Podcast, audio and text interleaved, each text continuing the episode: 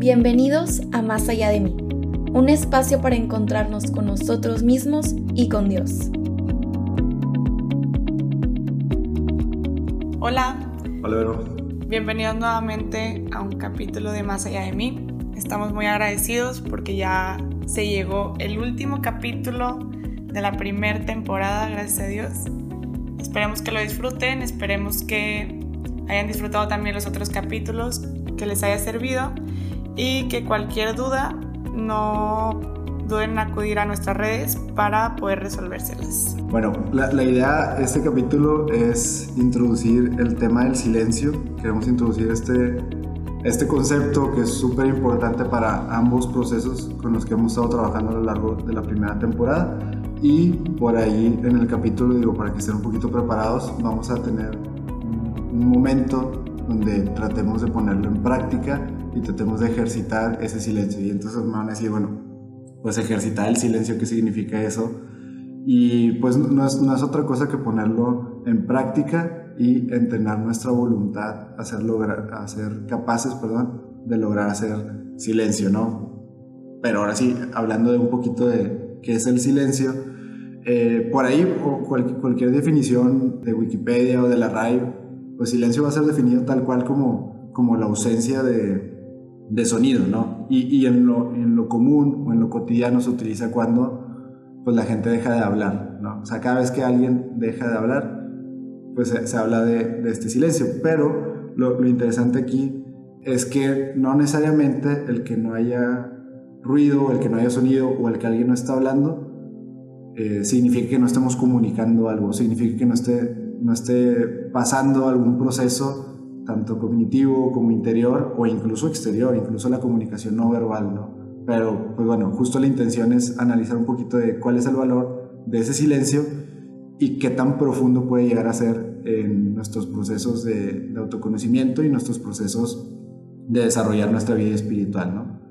Claro, justo Paul Watzlawick hablaba acerca de esto, ¿no? Que es imposible no comunicar porque pues no solo comunicamos con palabras, comunicamos con el lenguaje no verbal y además estos silencios, o sea, el ser humano les da una interpretación, entonces ya transmitió un mensaje con ese silencio, pero también pues el silencio normalmente se usa para pausas reflexivas después de un mensaje, para como darle valor, para ver cómo lo integramos ¿no? a la información que ya tenemos.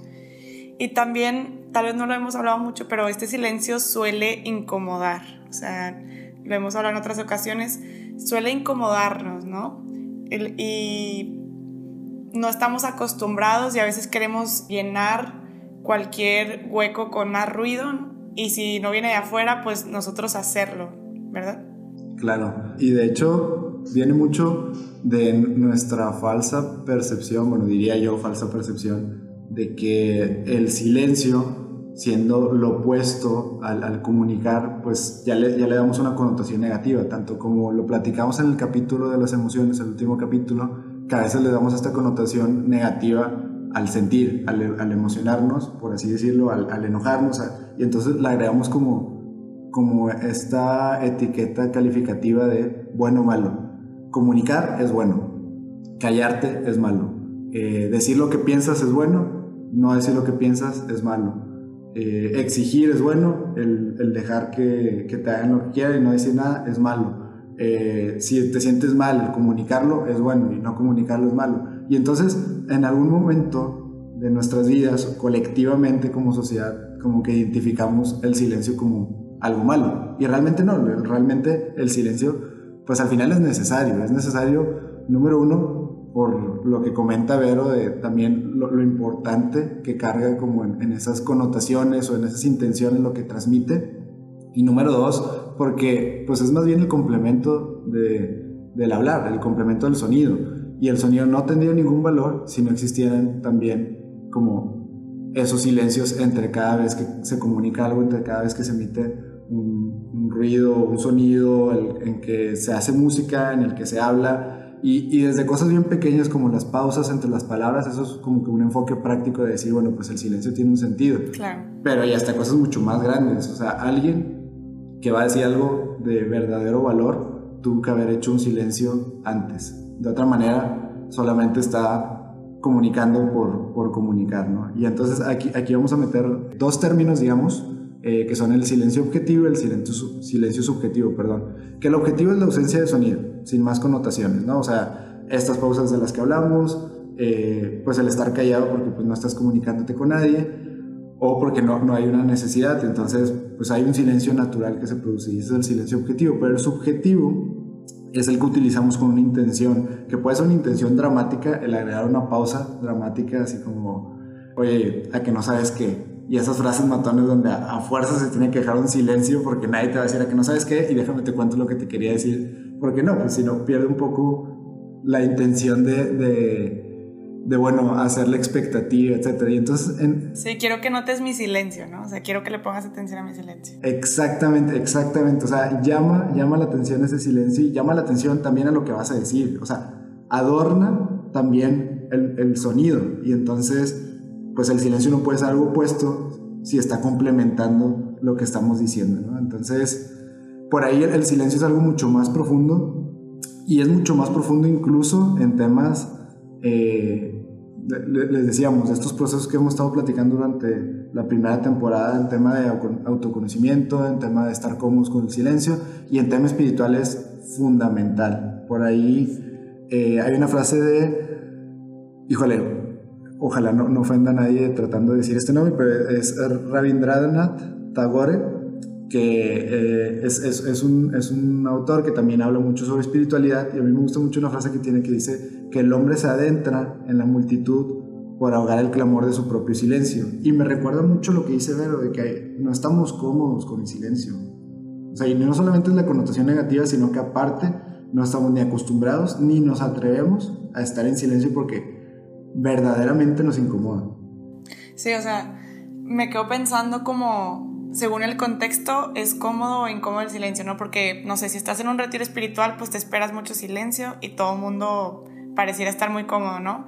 Pero que en una fiesta, o sea, imagínate que estamos así en una fiesta y haya un momento de silencio, luego, luego se presta a una, o sea, como una tensión, no sé, como que la gente se empieza a poner ansiosa de que, que, que está fallando, ¿no? O sea, en vez de literalmente tomarlo como una pausa, un respiro, como el silencio se presta para la reflexión, pues sí, pero esa reflexión en ese contexto se vuelven en pensamientos que generan ansiedad, ¿no? De incomodidad, eh, tengo que llenar este espacio, tengo que decir un comentario, aunque no sirva de nada, pero lo que sea, o sea, tengo que llenar este espacio que, que tiene silencio porque ya me está incomodando. Entonces estamos cero acostumbrados, depende del contexto, a utilizar este silencio a nuestro favor, ¿no? O sea, también porque pues es una herramienta, como decía Alexander, que le da una connotación, una connotación diferente a un mensaje, ¿no? Un, se valora más y demás, pero estamos cero acostumbrados, ¿no? Y lo vemos como algo que tenemos que evitar, algo que tenemos que llenar. Claro, y esto que dice Ver es importantísimo, que seguramente todos nos hemos encontrado con una persona o hemos sido esa persona que nos, nos despierta este pensamiento de, o sea, no puede ser que le incomode tanto el silencio que tengan que hablar por hablar, pero en algún momento dado todos somos esa persona.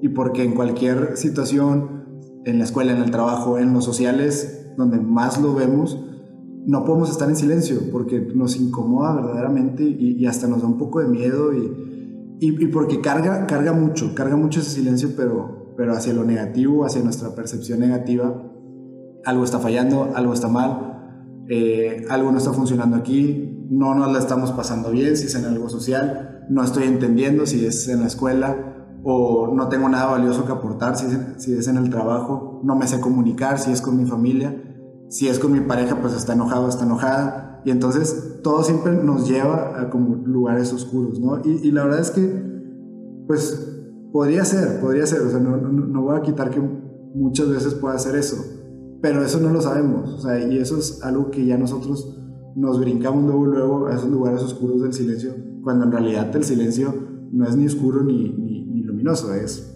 pues una herramienta, como dice Vero, ¿no? Pero qué importante entonces el silencio en los procesos de autoconocimiento, porque ahí donde sale, donde brinca el pensamiento negativo, tal vez ahí está tu herida, ahí está tu inseguridad, ¿no? O sea, porque hay gente que puede interpretar el silencio como la otra persona está enojada conmigo y hay gente que puede interpretar el silencio como no soy suficientemente divertido.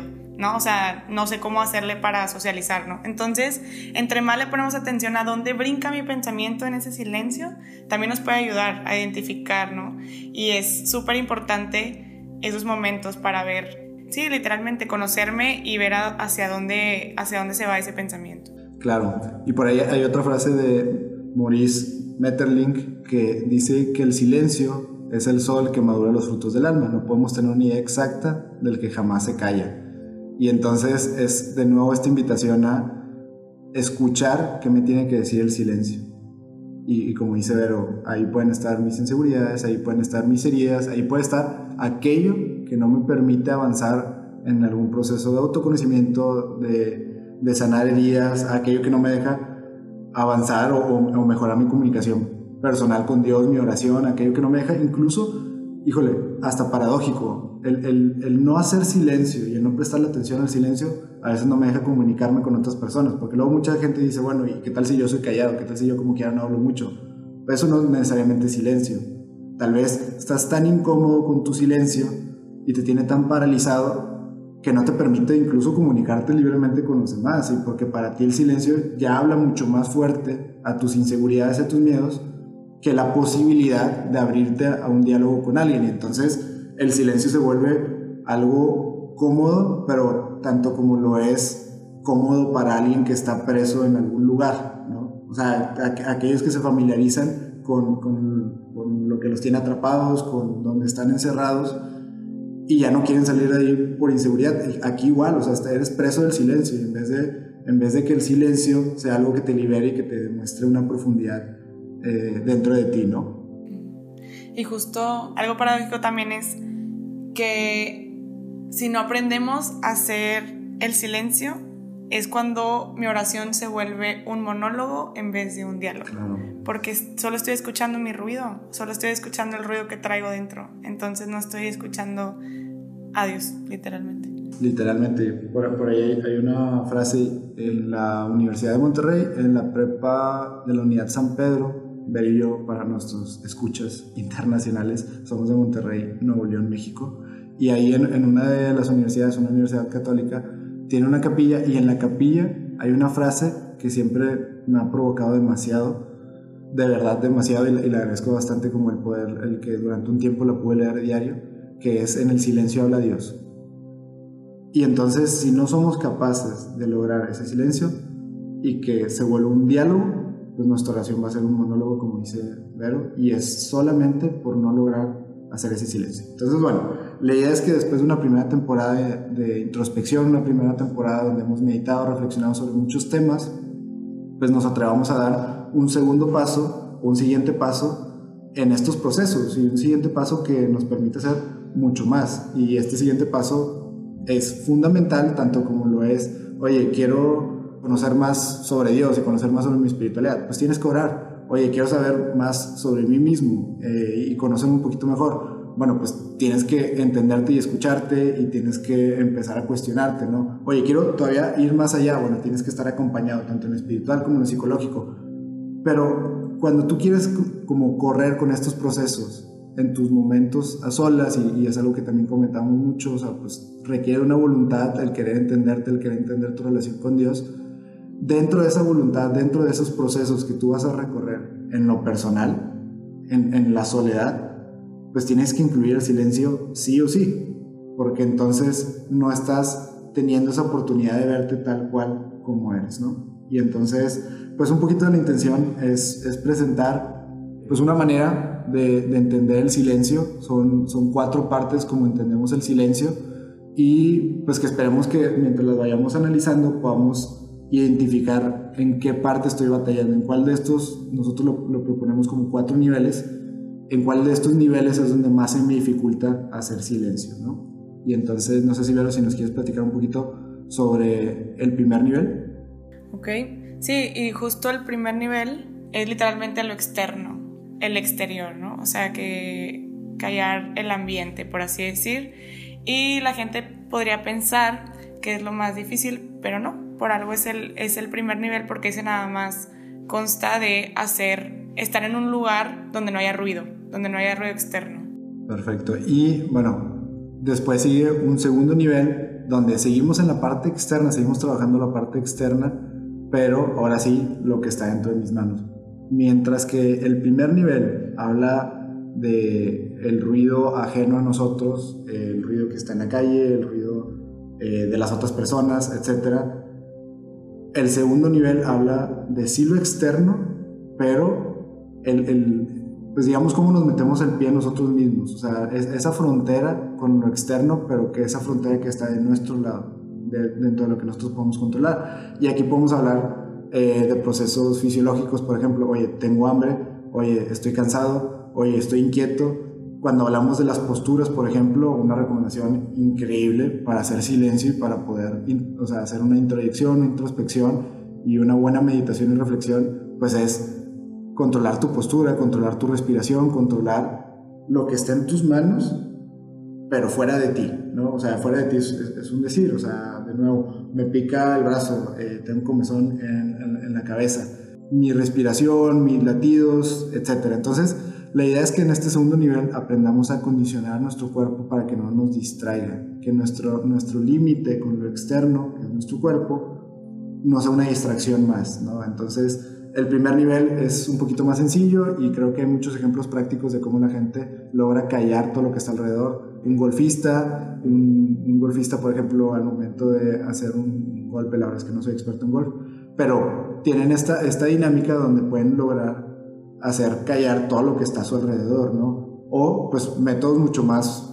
potentes, o sea, un, operador de máquinas pesadas, un productor de música, etcétera, pues ¿qué haces? Compras unos audífonos que aíslan el sonido y esto es una manera fácil de, quitarnos como que toda la influencia externa. Lo que no está tan fácil es pues callarnos nosotros mismos, callar, dejar de hablar, callar nuestro cuerpo y callar todo lo que está en esa frontera hacia el exterior. Y ahora sí, el tercer y cuarto nivel pues ya habla de, los procesos interiores, que por ahí, por ejemplo, el tercer nivel, no sé si nos quieres platicar un poquito más. Sí, este, creo que es de los más difíciles porque justo al intentar hacer silencio nuestra mente tiende a irse ya sea al pasado o al futuro. Entonces, pocas veces se queda realmente como en el presente y es como muy tentador empezar a, pensar y como a reflexionar, ¿no? Y, y, en qué voy a hacer mañana y qué pendientes me faltan y demás, ¿no? y estos pensamientos buscan tomar como que ese vacío. Por eso en muchas meditaciones te dicen, tú vas a empezar a, concentrarte, ¿no? Por ejemplo, en tu respiración, se te van a cruzar pensamientos, no los juzgues, o sea, deja que vengan y así como vienen, déjalos ir, ¿no? Y eso te va a ayudar como a no darle un juicio de valor y empezar a reflexionar sobre eso o a agancharte con algún pensamiento, ¿no? Entonces este nivel es mucho más difícil porque estamos acostumbrados a eso, ¿no? A tener una actividad mental con ciertos pensamientos que para empezar ni siquiera son de, de ahorita, ¿no? Son como de qué voy a hacer después o qué hice antes. Claro, eh, por, ahí eh, un sacerdote, me acuerdo en, su podcast que también se los llevamos a recomendar, el del Father Mike Smith, hablaba de, de este ejemplo de pelear como en ese silencio interno, es, es como cuando pues te ataca un oso, ¿no? Y, tal vez, claro, por lo violento y por lo preocupante que es el, el, sentirte vulnerable y que estás en peligro, etc. Digo, espero que nadie sienta como que lo ataca un oso cada vez que hace silencio, pero en, en, el sentido de la solución no es pelearte con el oso, nunca le vas a ganar al oso, sino es literalmente quedarte callado, hacerte el muerto, por ejemplo, y el oso, tan sencillo como eso, ante, ante una no resistencia, así se va. ¿no? Y aquí es igual, o sea, esos pensamientos tienen que venir no tenemos que resistirlos y que se vayan, ¿no? Tampoco darles importancia, ¿no? Y una vez que podamos conquistar, por así decirlo, o lograr este tercer nivel, que suele ser donde mucha gente se detiene, mucha gente ya no puede hacer más silencio porque siempre se distrae, porque tiene muchas cosas en la cabeza, porque no logra de verdad callar o calmar su mente, es que no, no logran avanzar, pero donde se logra avanzar ese cuarto nivel es el verdadero silencio, el, profundo, el provechoso, el que tiene una connotación enorme y trascendencia enorme en nuestra vida espiritual y también en nuestros procesos de autodescubrimiento y autoconocimiento, donde realmente podemos ser sinceros. ¿Por qué? Porque entonces estamos desnudos, literalmente, en alma y en, y en mente, a lo que venga, lo que somos. Y es, es quitarnos tapaduras, quitarnos roles, quitarnos tantas influencias externas como internas de nosotros, prejuicios, eh, sesgos, etcétera, etcétera. Y entonces empezamos a tomar una conciencia plena de nosotros mismos, pero, pero no como estamos acostumbrados. Tú cuando trabajas procesos de meditación, por ejemplo, empiezas a tomar conciencia de lo externo y te vas yendo hacia el interno. Bueno, cuando llegas a este cuarto nivel, se tiene que rebotar esa, conciencia y entonces al revés, empiezas a tomar conciencia desde lo interno para entender por qué hacia lo externo percibes las cosas como las percibes, ¿no? O sea, y en medida que vas entendiendo eso que está en lo profundo de tu ser, puedes entender por qué interactúas, por qué reacciones de tal o, cual manera, ¿no? Y entonces, por ahí, en ese cuarto nivel es importante ya aprovechar esos momentos, aprovechar el, tomar conciencia de cómo soy yo, una persona por ahí, Ignacio Larrañaga recomienda, una vez que llegas como a esta profundidad de tu ser, reconocer que existes, que eres, que, eres particular, que eres especial, que tienes una vida, que tú controlas tu vida, que tú tomas decisiones de acuerdo a tu vida. Y en ese yo, en esa conciencia total de tu yo, pues te vas entendiendo, ¿no? Y esto es lo que ayuda mucho los procesos eh, psicológicos y, terapéuticos, perdón. Pero también en el proceso espiritual, una vez que reconoces ese yo y esa sinceridad y honestidad con la que actúas, con la que tienes virtudes, valores, etcétera, en qué crees, en qué, o sea, qué buscas y, hablando del sentido, si realmente tienes ese sentido arraigado, también tienes que empezar a reconocer a Dios. Dios que normalmente lo percibimos en el cielo, muy fuera de nosotros, muy por encima de nosotros, o, en lo exterior, ciertos panteístas que dicen que Dios está en todas partes, y sí, seguramente lo está, pero, pero no para que nos enfoquemos en que todo se vuelva un Dios, sino en lo más profundo de nuestro ser, ahí es donde encontramos a Dios. Y entonces esa revelación o esa plena conciencia, y claro, se trabaja, se tiene que trabajar, pero esa plena conciencia de que estás en lo más interior, en lo más profundo de tu ser, en lo más tú, también está Dios, ese pensamiento, esa idea, profundamente puede cambiar tu vida en medida que lo vayas trabajando. ¿Por qué? Porque entonces lo más profundo de ti mismo es un lugar en el que te encuentres con Dios donde siempre vas a estar acompañado. Si en lo más profundo de ti mismo encuentras a Dios, significa que realmente, realmente nunca estás solo. Es una idea que te cambia paradigmas, te cambia la manera de vivir, te cambia la manera de adorar, te cambia la manera de pensar, de actuar, etc.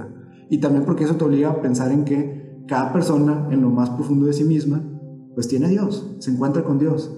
Y entonces también cambia tu manera de ser empático, cambia tu manera de pues, ofrecer caridad a los demás, de, de ver a los demás no solamente como como actores secundarios en este, en este teatro, en, este, en esta obra que es mi vida, donde yo soy el único protagonista y te das cuenta que todos vamos viviendo esta vida y hay que atrevernos a, a, ver a los demás como con una vida profunda. Entonces, bueno, esto dentro de muchas otras cosas que puedes hacer, claro, una oración profunda, un discernimiento profundo, el encontrar paz, el encontrarte pues ahora sí, en silencio y, y, en un silencio provechoso y en oración a la mitad de tu día, interrumpiendo todo lo que está a tu alrededor para recargar fuerzas, para reconectarte con Dios. También en esa profundidad, pues vamos pues descubriéndonos, descubriendo por qué pensamos como pensamos, por qué sentimos como sentimos, empezamos a, sanar heridas. Hay, hay demasiado, demasiado que podemos ver en ese silencio. Y que de hecho, por eso, tenemos para este capítulo pues un momento preparado. ¿no? Sí, vamos a dedicarle unos cinco minutos al silencio y sin presionarte, sin meter presión de que lo tienes que hacer perfecto y que tienes que llegar al cuarto nivel desde un principio y también intentando no sacarle la vuelta porque puede ser muy tentador de que, ah, pues cinco minutos que le doy skip. Intenta hacer silencio. Obviamente si estás en un lugar prudente y demás, ¿no? Intenta estar mínimo en tu presente, intenta ser muy consciente de tu ser y obsérvate mucho. La única forma de que vas a poder llegar al cuarto nivel es si te empiezas a observar cuidadosamente lo que sucede en ti, porque te va a dar muchas señales el intentar hacer este silencio.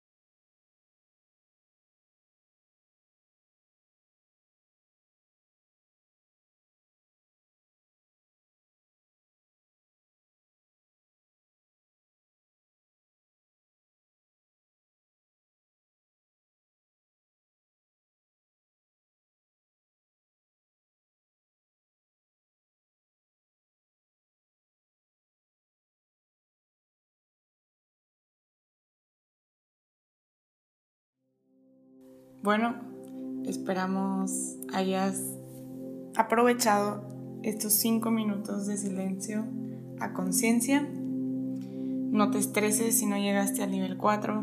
No te estreses ni siquiera si no llegaste al nivel 1 de callar lo externo. Simplemente empieza a verificar dónde hubo fallas, ¿no? ¿Qué fue lo que falló en mí para que yo no pudiera hacer silencio? ¿Es por cómo me siento? ¿Es por lo que estoy pensando? ¿Es porque traigo alguna preocupación? ¿Es porque traigo algún pendiente? ¿Dónde, dónde se encuentra esa falla? ¿Dónde se encuentra eso que puedo ir mejorando?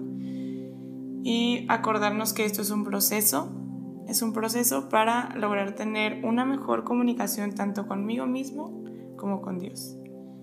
Exactamente. Y bueno, pues la idea es que no, no le tengamos miedo a estos silencios, veámoslos siempre, siempre como aliados, tanto como cuando hablamos de las emociones y decir, bueno, las emociones no son mis enemigos, ni, ni, mis enemigas o, o, como queramos percibirlas, realmente pues son, son parte de nosotros, parte de, de nuestros procesos también.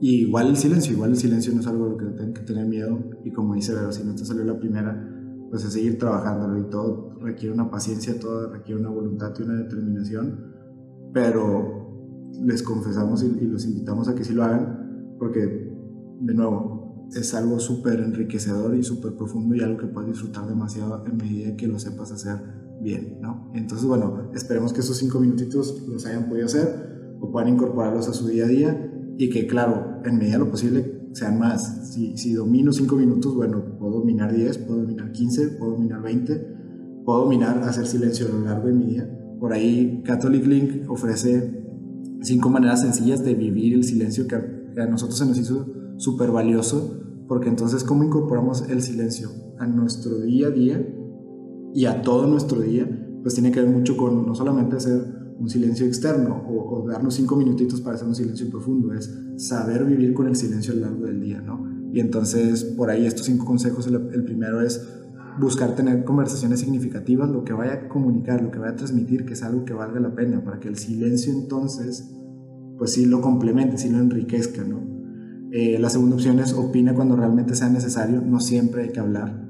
Eso es como una manera muy fácil de, de acatar con este nivel 2, que es lo que involucra lo externo, de mi parte, de mí para, para lo externo, pues saber cuándo hablar y no siempre hay que hablar, ¿no? Y obviamente por ahí va de la mano el tercer y cuarto consejo que es evitar quejarte demasiado y evitar criticar a los demás. Es decir, habla cuando realmente sea necesario, habla cuando sea algo que aporte, que sume, que, que, valga la pena, ¿no? Y creo que todos podemos trabajar eso bastante. Y también nos va ayudando, nos va ayudando en el proceso a, a seguir trabajando el silencio, ¿no?